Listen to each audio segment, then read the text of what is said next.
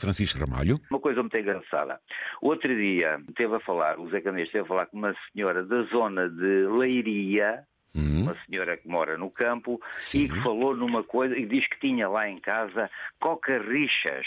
Sim. O Zé Canês, se calhar, não se lembra. Os galináceozinhos, sim. sim. Quando se falava, quando se referia à coca-richa, são regionalismos, eu acho muita piada e, e tem muito Até eu. é muito, é muito engraçado isto dos regionalismos. A coca-richa, na zona de Aveiro, a Águeda tem, o- tem a designação de garnizé. E aqui para o sul, no Alentejo, na minha terra, aqui n- nesta região, são galinhos da Índia. Está a ver três nomes para, a mesma, para, a mesma, para o mesmo animal. Cocarricha, garnizé ou galinha da Índia. Galinha da Índia, porque é a sua origem, provavelmente, deve não ser a é? origem deles, pronto. Exatamente. Eu sei, eu sei que ali na zona. São muito da engraçados, Aveiro, são muito há- bonitos. E no seu Alentejo também há cocarrichas ou não? Não, não, há cocarrichas, mas tem a designação de galinhos ainda. Ali ao torrão eh, em Garnizés, eh, ninguém sabe o que é, não é verdade? E cocarricha ainda muito menos.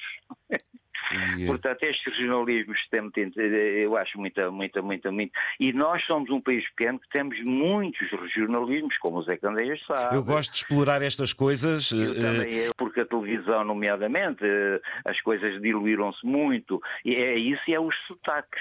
Os sotaques. E, por exemplo, eu estive na Marinha. E os como o Zé dialetos? Cadeias sabe, Os dialetos e os sotaques. Eh, eh, como o Zé Cadeias sabe, eu estive na Marinha Sim. e, e na tropa nós eh, temos eh, camaradas, colegas de todos os pontos do país. Nem mais. Então é interessantíssimo o- os sotaques.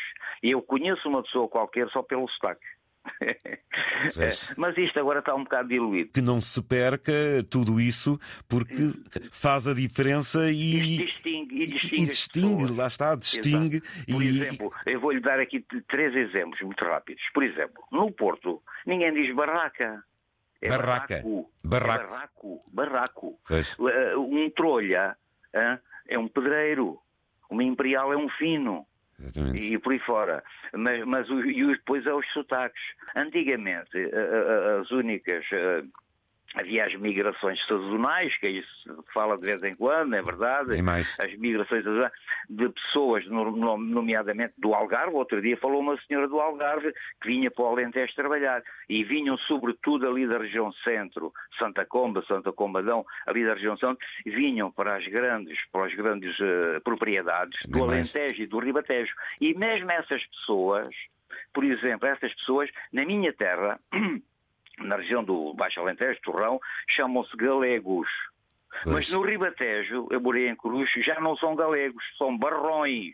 E- E noutros, e noutros lados chamam-lhe ratinhos. Os ratinhos, exatamente. isso. Ratinhos. Os ratinhos não vinham mais para aqui para a zona do Ribatejo.